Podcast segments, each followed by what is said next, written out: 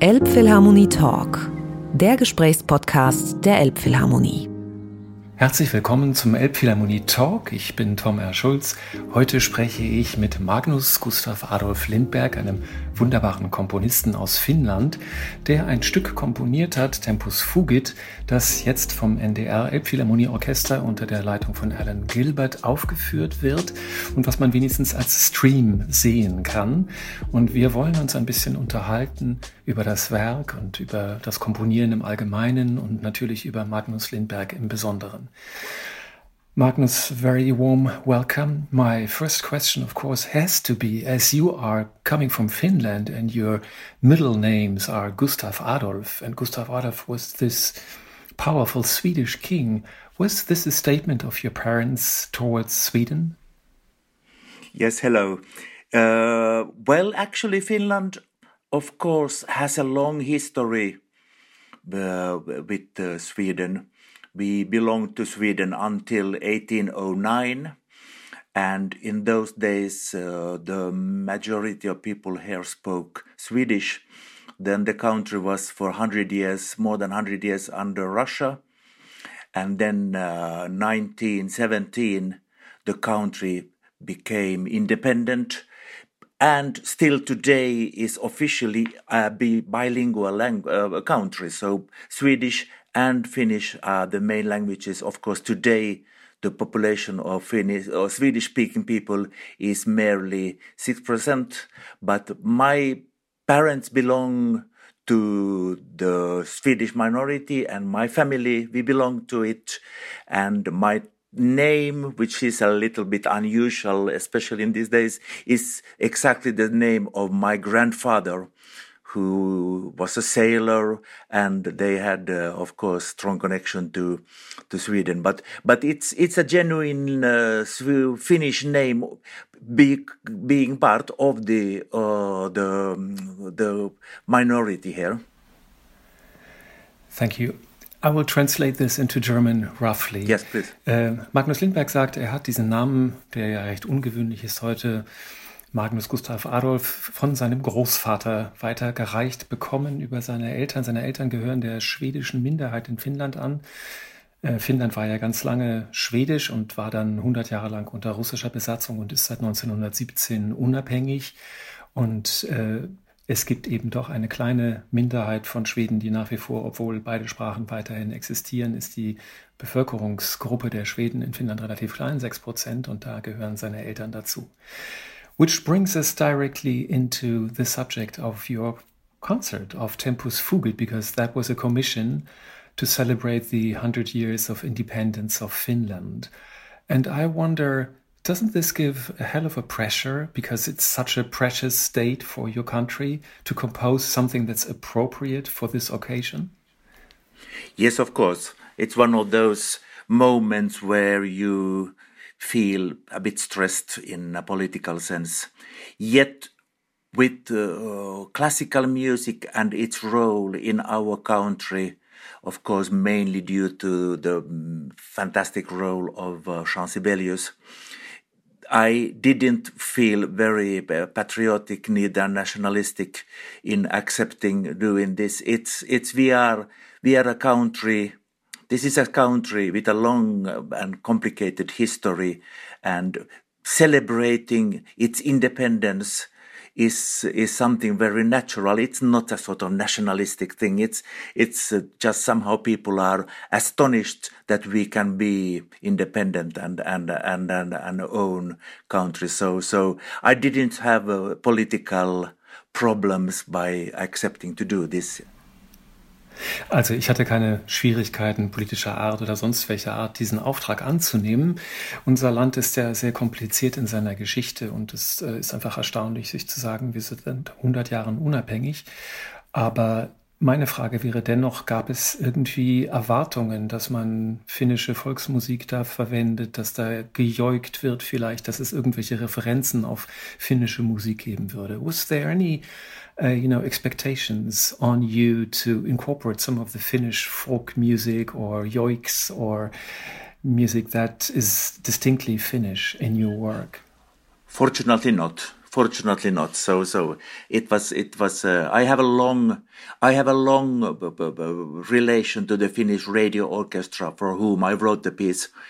We've we've been working together for more than forty years, and and uh, there was no statement in in in doing this. I think it was just a beautiful thing from their side to to commemorate the and celebrate the hundreds of uh, hundred years of of uh, independence with commissioning music by a living composer. So so I think that is that is part of the heritage here. That that uh, this is we are of course proud of being Finns, but it's not a, it's not a sort of, for, at least not for me. it's not a nationalistic thing or or as I said a political thing. Also wir sind keine Nationalisten dort und das ist natürlich trotzdem etwas, wo wir stolz sind, 100 Jahre Unabhängigkeit in Finnland. Und es gab keinerlei Vorgaben, irgendwelche finnischen äh, Ingredienzen in diesem Werk vorkommen zu lassen, weil ich mit diesem Orchester, dem finnischen Radiosinfonieorchester, schon seit 40 Jahren sehr eng befreundet bin und mit ganz vielen Musikern über ganz lange Zeit schon zusammengespielt habe. Und das war eigentlich eher ein Anlass, gemeinsam zu feiern. You have, though, gotten back to some of your very earlier works in order to compose Tempus Fugit, especially to craft, as you as you mentioned in an interview, and that goes back in, in, in the early 80s, a way of dealing with harmonies, a way of dealing with the musical material. And it is said that you have been working with many computers in order to work with a programming language to make this music work. Can you explain a bit and tell us about the process of composing this? Yeah, I was in the lucky position that for this project they approached me quite early on, and and uh, due to my agenda, I was uh, able to free up 15 months, 15 monaten for writing this piece. And evidently, when you have uh, that much of time, which is not normally always the case for a composer, it allowed me to do some research and, and also doing research for new things, but also doing some kind of a resume of what I have been doing over the last de- decades.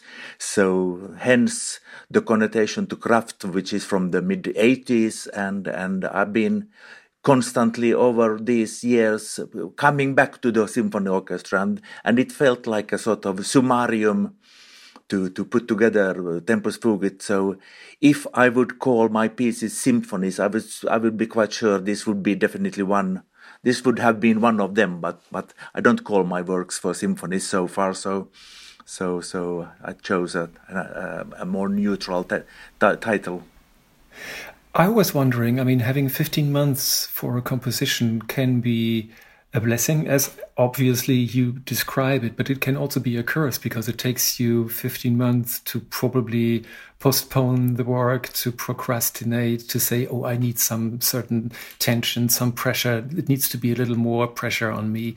You obviously are not procrastinating at all. Is that true? Yes, of I, I, I fully uh, understand your question, and, and the risk is there. But uh, I live as a freelance composer, so I am I am uh, used to be in in in the production line. So I need to I need to have time to to do production. I need to put out pieces in order to to pay my bills. But I have always been aware of the fact that research is needed if you want to move on with composition. So I constantly tried to keep a parallel line of, of activities as a research and a music theory and everything that is involved with composition uh, per se interests me. So so this this time it was it was a, it was a luxury journey to allow myself for many months of doing research without directly being part of the production. But then, of course, I am aware of how many hours you need hundreds of hours you need for putting together a piece so so so it's of course it's one of those i call it a compositional technique also to to, to be able to to complete uh, to fulfill a work I have many colleagues, and I I do share th- that feeling with them that it's difficult to follow deadlines, but but we need to be somehow uh, responsible in that sense of being part of the of the music life. I like to be part of the music life because that gives me the feeling of, of belonging to the society. Ich gehöre zur Gesellschaft als Komponist und es ist natürlich wahr, dass eine so lange Zeit, 15 Monate zwischen Auftragserteilung und dem fertiggestellten Werk sehr lang ist. Aber erstens habe ich ganz viel Zeit darauf verwendet, einfach auch Dinge zu erforschen, die in der Vergangenheit lagen. Sie haben Kraft erwähnt, dieses Stück aus den frühen 80er Jahren. Und äh, diese, diese Entwicklung nachzuvollziehen und mir diese Zeit zu nehmen, war, war sehr, sehr wertvoll für mich. Und gleichzeitig kenne ich natürlich die Situation, dass Deadlines irgendwie einen unter Spannung setzen können. Und ich halte das aber auch für eine Kompositionstechnik, dass man irgendwie zur rechten Zeit fertig wird. I find this very interesting, you know. I'd like you to teach me probably how this composition technique works, you know, to be really ready in due time with no pressure and still be on the deadline. Well, I do have pressure, so so so it's it's of course it is it is a constant stress of how to how to live with with it. But in the same time, it is uh, I do I do schedules for myself. So so I I sort of I I check the time I have uh, reserved for writing a piece, and I know I know some parts of it will take that amount that you cannot speed up. That that's one of the tricky things with composing. I think that of course you can work more, but you cannot speed up things. Yet it is yes, yet it is like in research that you in order to, to reach something you you you research and you you look for something i very often compare composition and composing to keeping up an instrument in order to play your instrument better, you need to practice. And by practicing, you feel many days that it doesn't go forward. But if you practice five days and on the sixth day you feel that now something progressed, then you then you that's a good price. It's it's a good way of of of getting further. And I think composition is very much the same there are days when I go to my studio and, and nothing nothing comes out. But but you need those days in order to get that one day when bits and bolts come together and and. Uh, but it's it's not easy, and I don't say that it's it, it's it's straightforward for me either. It's it's um, it it can be it can be very complicated, but but uh, somehow miraculously you always find a way, and and then of course one way of getting further is that you just you crunch your way through and you you work and then then you step aside a bit and then you look back to what you have done and come back to things. So it's that makes it also fascinating. You never know on what journey you you you end up when you when yeah, you compose. yeah. Ja, Komponieren hat Magnus Lindberg verglichen ein bisschen mit dem Spielen eines Instruments, das man einfach üben muss. Man muss jeden Tag üben und auch als Komponist muss man jeden Tag arbeiten und es gibt eben auch Tage, an denen man überhaupt nicht vorankommt, so wie man es vom Üben auch kennt. Man übt eine Stelle und man übt sie am nächsten Tag und dann am übernächsten Tag und sie wird nicht besser, aber am sechsten Tag plötzlich wundersamerweise funktioniert etwas und Magnus Lindberg sagt, man braucht aber auch diese Tage, an denen es nicht vorangeht, weil dann natürlich auch, glaube ich, das Gefühl, wenn es dann vorangegangen ist, umso schöner ist. Und der andere Aspekt ist, den er benannt hat, für ihn ist Komponieren auch vergleichbar einer Forschungsarbeit, weil man einfach aus vielen Quellen schöpft und viele Dinge vergleicht und, und sortiert und auch sich, sich Pläne macht. Er schreibt auf, was er in welcher Zeit schaffen muss und er weiß, bestimmte Dinge brauchen einfach viel, viel Zeit und man kann vielleicht mehr arbeiten, aber man kann die Dinge nicht beschleunigen. Das ist einfach, das braucht hunderte und hunderte und hunderte von Stunden, ein so üppig besetztes Werk wie Kraft oder wie jetzt Tempus Fugit zu komponieren. Magnus, you have begun with uh, the piano. You were a pianist in the first trade. When became it obvious for you that you would leave your mark on earth as a composer rather than as a pianist? Uh, it took me quite some time because in during school time I was already composing, mainly practicing, of course, the piano and, and uh, running that in parallel with school. But uh, every time I was practicing the piano, I felt that I would like to compose, and everything I was composing, I felt that I should practice my instrument. So then, after school, when I entered the Sibelius Academy and had done already quite uh, most of the studies you, you need for, for, for, for being a pianist, and I started to work first with composer Rautavaara and then with uh, with the Paavo Heininen, my, my, second and main teacher. Uh, it just became obvious that that uh, composing was my was my main main thing. It's uh, still though so that I have not left the piano, so I keep up I keep up uh, to some extent the instrument, and I, I I participate in performances of my own music mainly, but occasionally something else also. And and I have of course over the years also been conducting and uh, the same for conducting. Mainly i have been focusing on doing my own work but also some some reference pieces that has been important have been important for me over the years.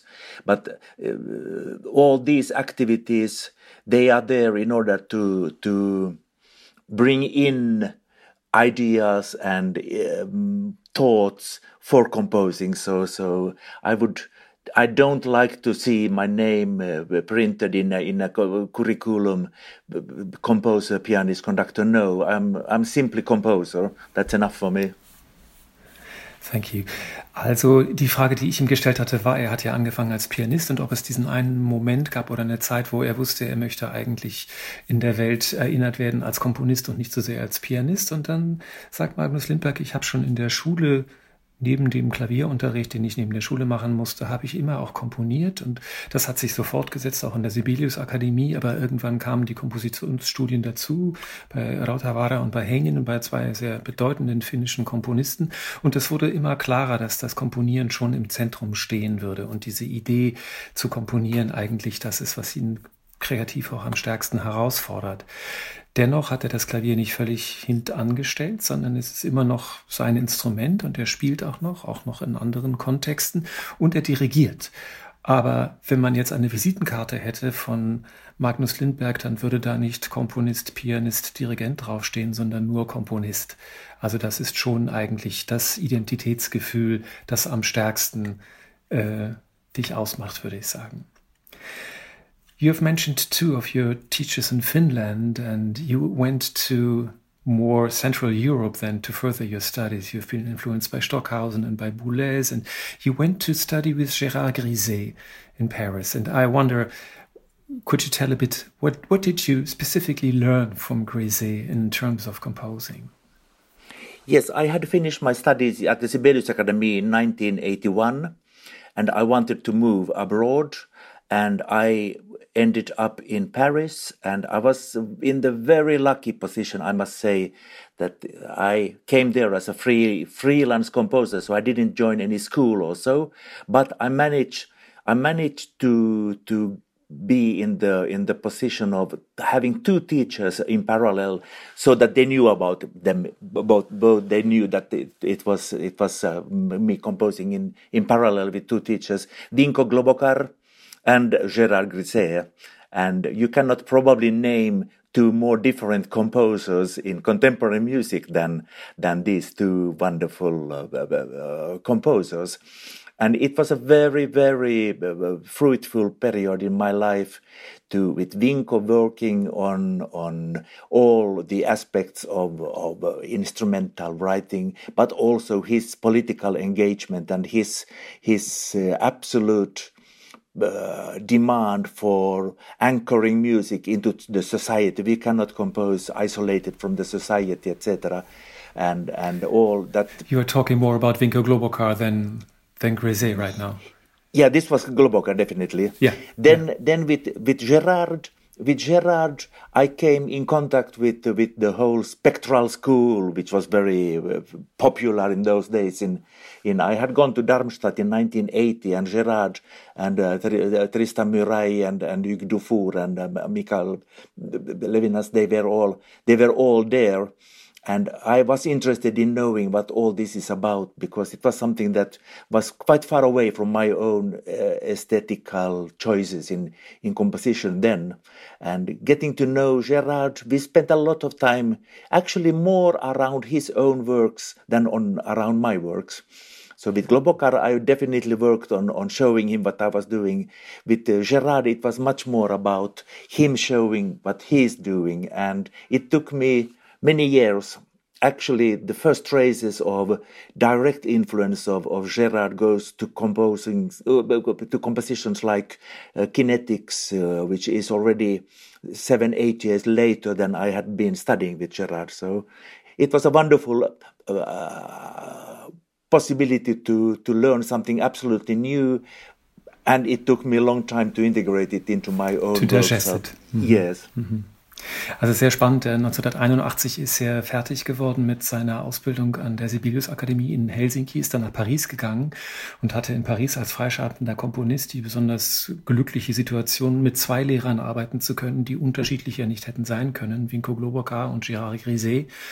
Von Vinko Globokar sagt, Magnus Lindberg hat er viel gelernt oder er hat viel mit Vinko Globokar auch über die gesellschaftliche Verantwortung von Komponisten, die gesellschaftliche Rolle von Musik gesprochen, aber sie haben auch viel konkret an seinen Stücken gearbeitet, an dem, woran er gerade selber saß, wohingegen Gérard Griset, Begründer des Spektralismus, damals sehr, sehr populär, den hatte er ein Jahr zuvor in Darmstadt kennengelernt auf den Ferienkursen für neue Musik. Und das war etwas, was ihm sehr fern lag eigentlich ästhetisch und gleichzeitig sehr faszinierend war und sehr anders. Und es hat eigentlich der Unterricht eher so stattgefunden, dass sie gemeinsam sich über die Werke von Gérard Griset gebeugt haben und geguckt haben, was da Besonderes dran ist. Und erst sieben, acht Jahre später eigentlich hat sich im eigenen Werk von Magnus Lindberg dann so, haben sich so Spurenelemente von Gérard Griset äh, gezeigt in, in einigen Werken. Would you say that there was a moment where you felt like now I'm free from my teachers, I'm totally on my own? Was that already before you went to Paris, probably, and were you just gathering a little more information? Or how did that develop in your own psyche, I would rather say? Yeah, it's a good question because evidently, having gone through the school of especially Paavo Heininen, I, I I I did my diploma with him at the Sibelius Academy in 1981, and he he is a very renowned composer, teacher with with with a method that you have to study, and and it was also uh, a time when when actually it was more about the method than, than really composing. So so the, the the, the we were allowed to, to compose in parallel, but he was not always interested in seeing everything we were doing. But I remember in 1981 when I spent summer in Rome, I had the possibility to to live the whole summer of, of 1981 in Rome, and I wrote a piece called Linea d'Ombra, and I realized while composing this piece that this will be the first piece that I don't have to show to my teacher when when it's finished and the freedom the freedom of of just doing what you wanted to do uh, was a very uh, important moment.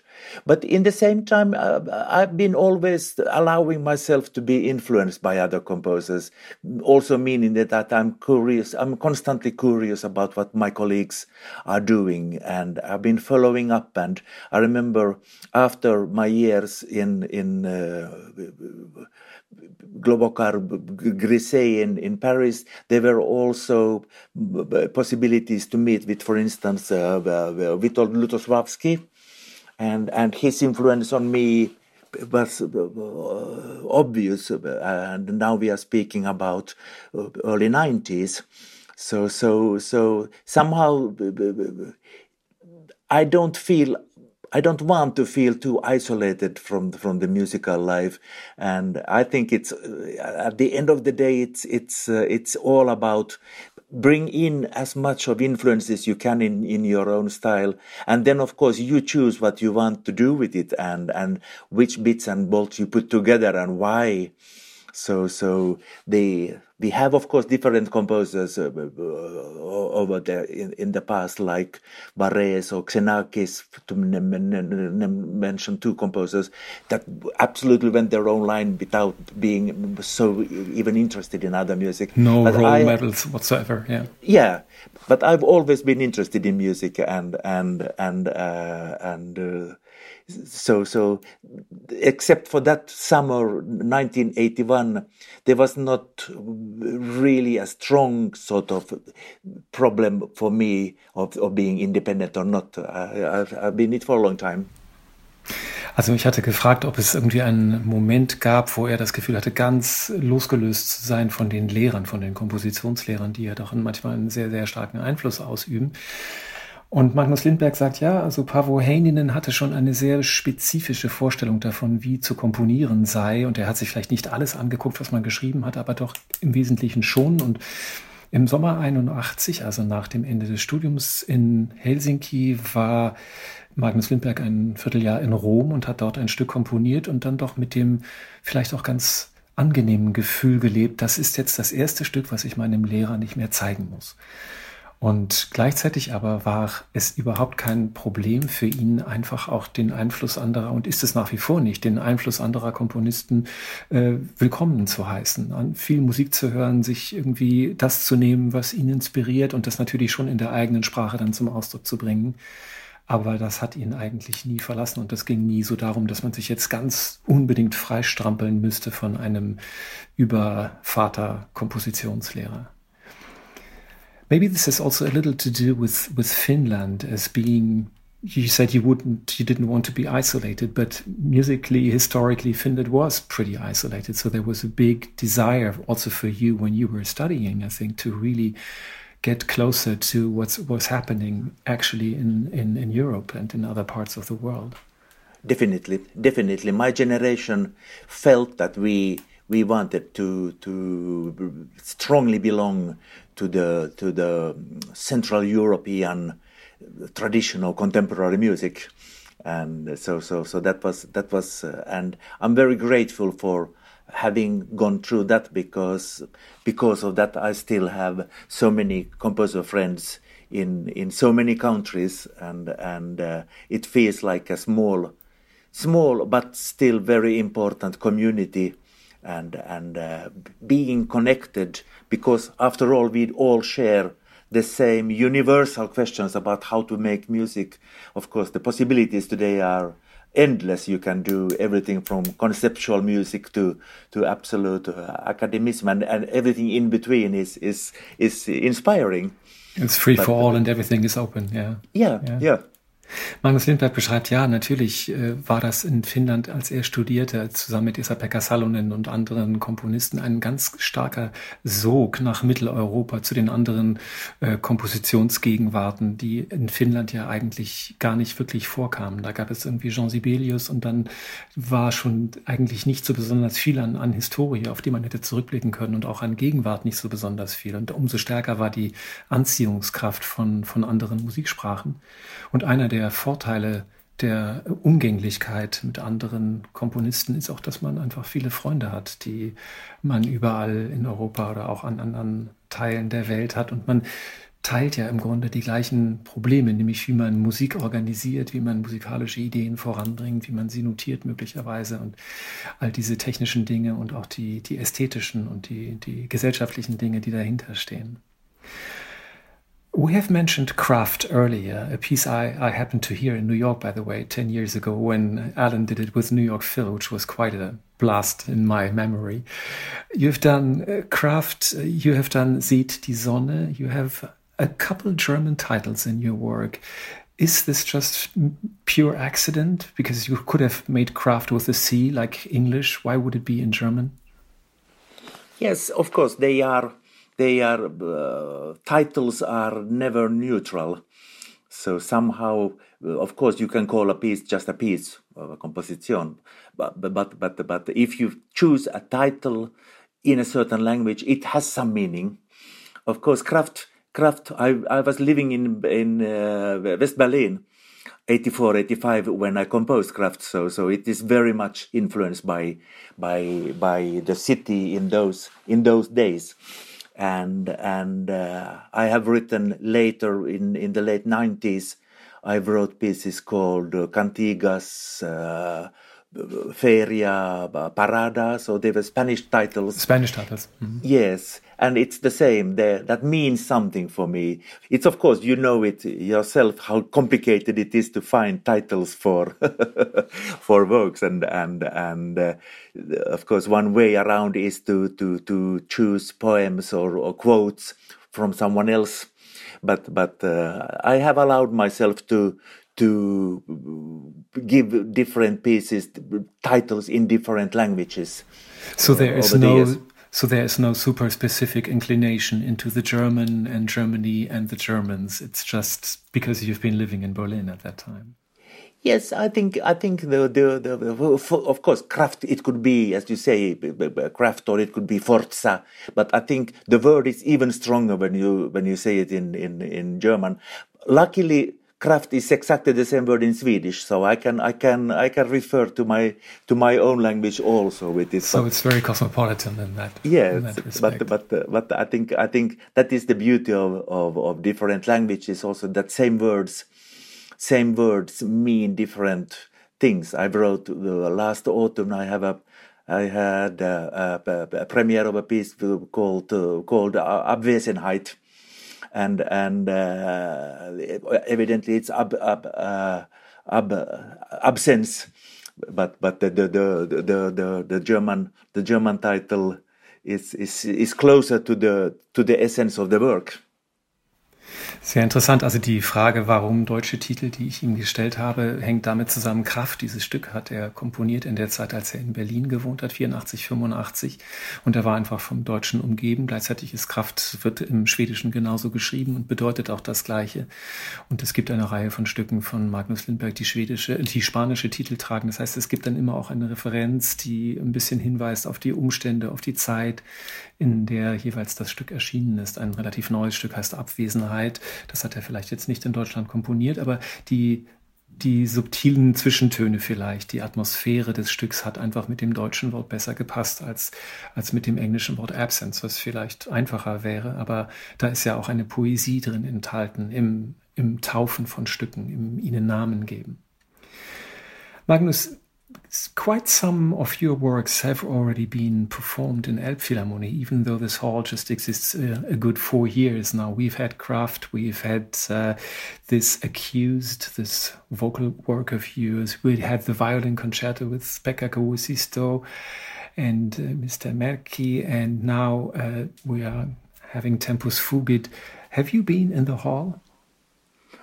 Oh yes, I love it. I love the the the the the the, the place. It's it's uh, it's uh, it's a great hall, and and when we now when we recently did did uh, Kraft in in the Philharmonia, I felt that this is the perfect hall for for my music and and the the the sort of big space and the big sound and everything involved with it. Also, its location in the absolute stunning uh, neighborhood of the of the of the harbor, in the middle of the harbor, it it uh, makes me to uh, to, to uh, without being being absent, without uh, at all exaggerating. It's one of my favorite halls.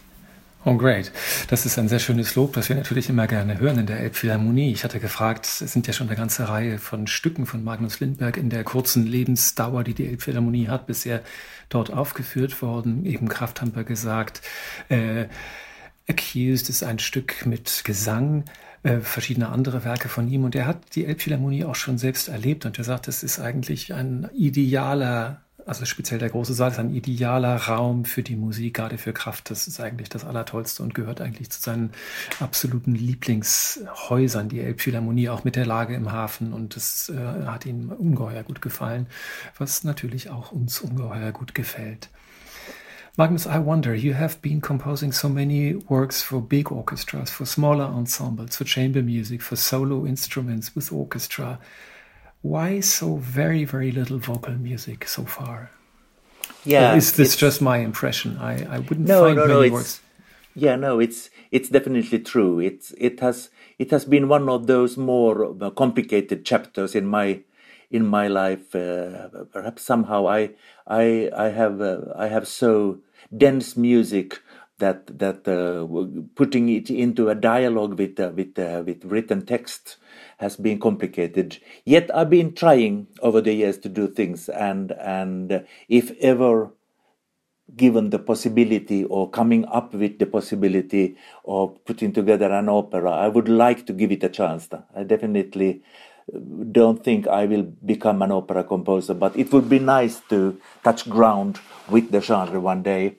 But, of course, the but rather voice, with opera then and not. Yeah, I, I think. I mean, of course, the, the the most the ultimate instrument is the human voice nothing can be more personal. So, so in that sense, it's also one of the most challenging instruments uh, or, or ways of expressing music that we we are confronting. But but uh, I'm, I'm I'm fortunately I have done a little bit more now with with uh, with the recent uh, triumph to exist for choir and orchestra, and I also did graffiti for choir with Latin texts etc. So so so I hope I hope I will be able to do more vocal music in the in the in the future. Meine Frage war bei all den Großorchesterwerken und Solokonzerten und Werken für etwas kleinere Besetzungen fehlt eigentlich im Oeuvre die Vokalmusik. Und Magnus Lindberg sagt, ja, stimmt, das ist einer der Punkte, die bei mir noch nicht besonders weit entwickelt sind. Es gibt jetzt mehr, es gibt ein paar Stücke für Chor, es gibt das schon erwähnte Accused, immerhin von Barbara Hannigan uraufgeführt und bei uns mit Anu Komsi aufgeführt vor, glaube ich, anderthalb Jahren. Und es gibt so die Vorstellung, ja, vielleicht dann mal eine Oper, wenn dann mal das richtige Sujet kommt, wenn der richtige Text kommt. Und Magnus sagt, vielleicht ist es auch so, dass meine Musik so dicht ist in sich, dass der Text, der ja dazukommen müsste, bei Vokalmusik gar nicht wirklich Platz hat. I wonder, is it also that the the texture of your music is so dense that you wouldn't want to deliver a fragile human voice to to the amounts of sound that you produce with the orchestra? That's a good challenge. That's a good challenge, and and uh, I'm I'm. It's for me. I, I very much feel it's work in progress to to to to get to the po- to the to the point of or really uh, one day come up with with music for voice and piano or something like that, which I have not really done so far. But of course, of course, the the the work around energy and, and big textures, etc., has been uh, certainly one of the reasons why why why vocal music plays a, a, a less prominent role in my in my catalog. Ja, sicher. Also diese stark groß texturierten Orchesterwerke haben im Vordergrund gestanden. Das hat dann das vokale Schaffen etwas in den Hintergrund treten lassen. Und natürlich wäre das aber eine spannende Herausforderung, vielleicht auch die Stimme da in diesem Kontext so blühen und leben zu lassen, dass sie nicht total niedergemäht wird von den, von den Großorchesterattacken, die da von hinten kommen. Magnus, your work I mean, you are in the, I would say, very lucky and fortunate position that your works are being performed all over the place by the best soloists and the best orchestras. And I mean, I've I've looked it up at, at your publisher, Boosey and Hawkes, and I think you have 128 performances of your violin concerto so far, which is quite an impressive number for a work that just exists since what is it, 15 years or so. Um, does this what what does that mean for you? I mean, this is obviously a success does it increase the pressure for you that the next piece has to be at least as successful as the previous ones? Or can you be free from such thinking? It is, of course, a difficult question to answer absolutely honestly, because uh, as an artist, you try to to keep up with what you are doing and always try to do better, produce better in the same time, that would make it uh, an absolute uh, hopeless way of living, trying to, to refer back to your works. And over the past, when I look at the pieces so far put together. There are pieces that they just fall into what they become, and there are pieces that you feel that they they they they were important for their time, and then they were left they were left. Uh, behind. Yet I would still say that uh, even the smallest pieces and the less least uh, successful pieces, if you so may say, I would not be the same composer without those. And and uh, and of course, you want to you try to write works that that would be uh, successful, and we all, as composers, I'm sure all my colleagues share the same secret dream of being able to put out a bolero one day. but but I don't think one can live that I mean I am too curious about music that, that that I could sit and wait five years for composing a piece. I think by doing music, if you are lucky, some pieces for come together and and and of course the best proof of of success for me today is to see uh, pieces being played by next generation of musicians.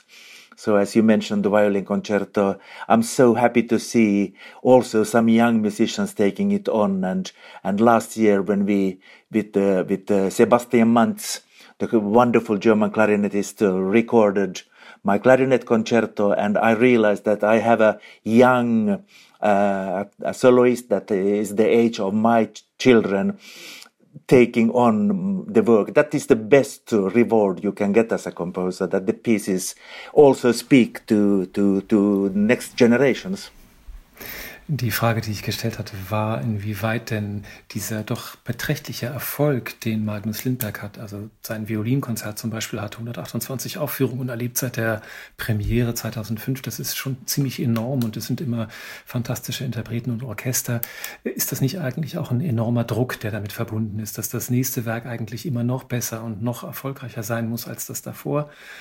Und dann sagt Magnus ehrlich gesagt, das ist schon wirklich so und es ist sehr, sehr schwierig, das abzuleugnen. Aber gleichzeitig, natürlich will man ein erfolgreiches Stück schreiben, aber man will auch gleichzeitig frei von dieser, von diesem Verwertungszwang sein. Und es gibt Stücke, die sind vielleicht nur für eine bestimmte Zeit richtig gewesen und werden dann gar nicht mehr aufgeführt oder andere sind nie besonders erfolgreich gewesen, aber das bedeutet nicht, dass diese Stücke mir im Mindesten weniger wichtig wären. Sie sind für mich als Komponist genauso wichtig und woran ich eigentlich meinen Erfolg am allermeisten messe, ist, dass die Werke einfach auch von jungen Instrumentalisten mit der mit einer ganz neuen Werbe gespielt werden. Und das ist jetzt, Sebastian Manz hat jetzt mein, mein Klarinettenkonzert aufgenommen zum Beispiel und der ist im Alter meiner Kinder. Und das ist eigentlich die allerschönste Bestätigung oder der allerschönste Erfolg, den man als Komponist haben kann, wenn das in die folgenden Generationen weitergetragen wird.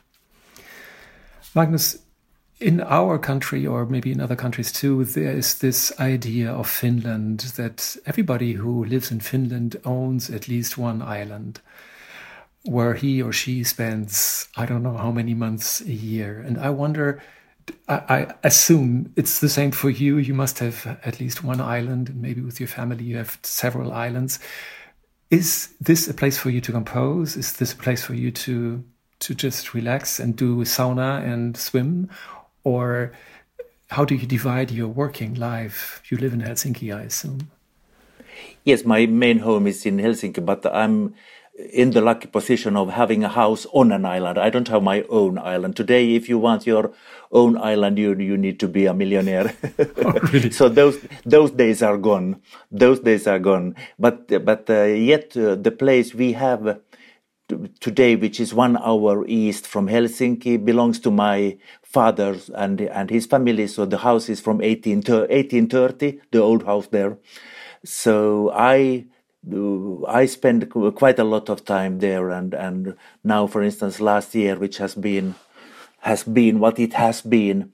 So I I, I was uh, I was like half and half half of the year I've been out on the island just just working, but it's it is that's uh, nature is nature is uh, present here in a way which is uh, which is uh, important. When I was young, I didn't think about that so much, but today, and also what I do like is the the the difference between the different seasons. We we still do have difference between seasons here. So summer, if not for temperature anymore in the way it used to be in in our childhood, but uh, the amount of light varies from summer to winter here. So so that that uh, is definitely. I'm sure it it affects your temperament. It affects the way you think, the way you you you act as a human being. Ich habe gefragt, äh, er lebt ja in Helsinki, aber nach unserer landläufigen Vorstellung hat eigentlich jeder Finne mindestens eine Insel in einem der zahllosen Gewässer dort. Ähm, er hat nun keine eigene Insel, aber ein Haus auf einer Insel. Und dieses Haus stammt von 1830 und stammt aus der väterlichen Familie. Und im vergangenen Jahr, in diesem Covid-Jahr, hat er ungefähr die Hälfte der Zeit dort verbracht. Und die Natur ist äh, mit den Jahren, mit dem Älterwerden immer wichtiger geworden. Das war früher eigentlich nicht so. Die Vorstellung, wie die Jahreszeiten sich verändern, ist einfach sichtbarer auf dem Land oder eben auf dieser Insel. Gar nicht so sehr im Hinblick auf den Temperaturunterschied, sondern eigentlich mehr im Hinblick auf die Lichtqualität, die natürlich im Norden ohnehin viel extremer ist als bei uns. Also mit den dunklen Winternächten und Wintertagen vor allen Dingen und den Mitsommern, die äh, so verrückt sind in, in Finnland. So, Speaking about COVID, of course, I mean you you just mentioned it. You you spent half of the year in on the island, and we all know how severely active musicians, singers, conductors are affected by COVID.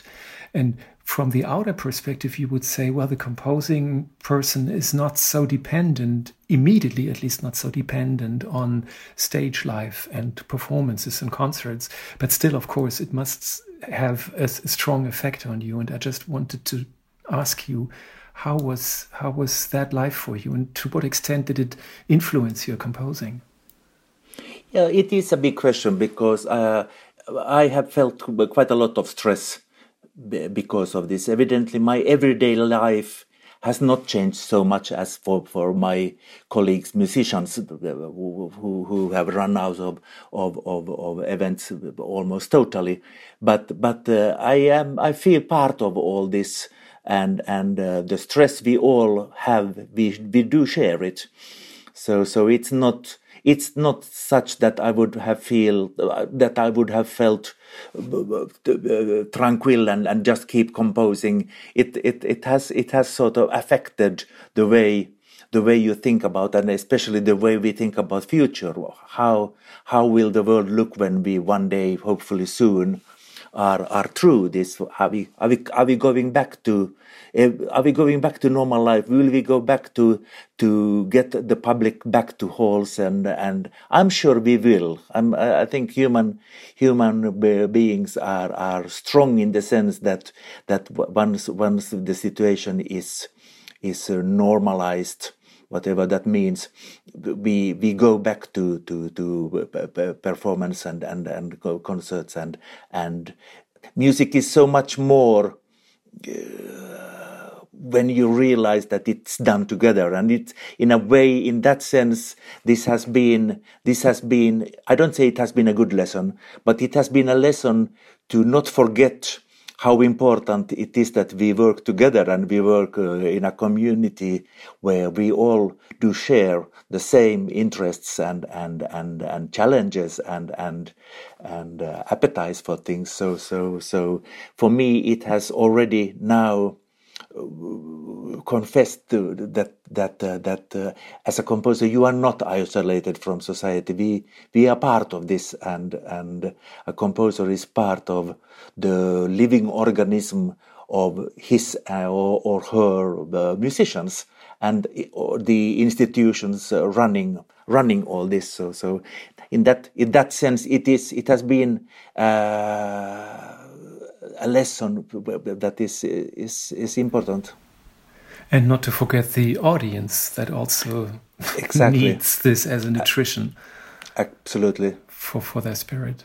Wir haben ein bisschen gesprochen über die Lebensumstände in Covid-Times für Magnus Lindberg und er sagt, natürlich ist es für einen Komponisten wie ihn nicht ganz so dramatisch wie für die ausübenden Musiker, für die natürlich die Arbeit völlig äh, zusammengebrochen ist. Man kann immer noch komponieren und schreiben und trotzdem ist das natürlich ein ganz anderes Gefühl und auch das Nachdenken darüber, wie es weitergeht und wie es den Kollegen geht, ist, das ist schon eine sehr, sehr stark belastende Situation und gleichzeitig ist da aber auch ein starker Optimismus, den ich da durchhöre bei ihm, dass das schon zurückkehren wird. Also dass wir gar nicht anders können, als wieder Musik zu machen und Musik zu hören und das zu erleben, wie die Musik entsteht in dem Moment, wo sie gespielt wird. Und dass einfach auch dieser, dieser gesellschaftliche Ort des Komponisten irgendwie vielleicht nicht als eine gute Lektion aus Covid, aber doch als eine Lektion aus Covid irgendwie klar wird, wie, wie wesentlich dieser Bestandteil ist für die, für die Kultur der Menschheit, kann man sagen. Thank you so much, dear Magnus. Vielen, vielen Thank herzlichen you. Dank. Wir freuen uns sehr auf das Werk. Wir freuen uns sehr auf die nächsten Stücke. What are you working on currently? Do you have something in under your pen or in your computer that you are composing right now? Yeah, we are working. We are working, but I don't think it's uh, official yet. So, so I will, I will, I will, I will let you know when, when, when, uh, when, when. But definitely, definitely, projects are are are uh, are uh, hopefully coming up. Great. Also es gibt neue Werke, die sich gerade in der Mache befinden. Und wie bei allen guten Dingen, die noch nicht fertig sind, wird darüber noch nicht gesprochen und darf noch gar nicht gesprochen werden. Aber wir werden bestimmt noch sehr, sehr viel hören von Magnus Lindberg. Vielen, vielen Dank. Thank you. Vielen Dank. Thank you. Elbphilharmonie Talk, der Gesprächspodcast der Elbphilharmonie.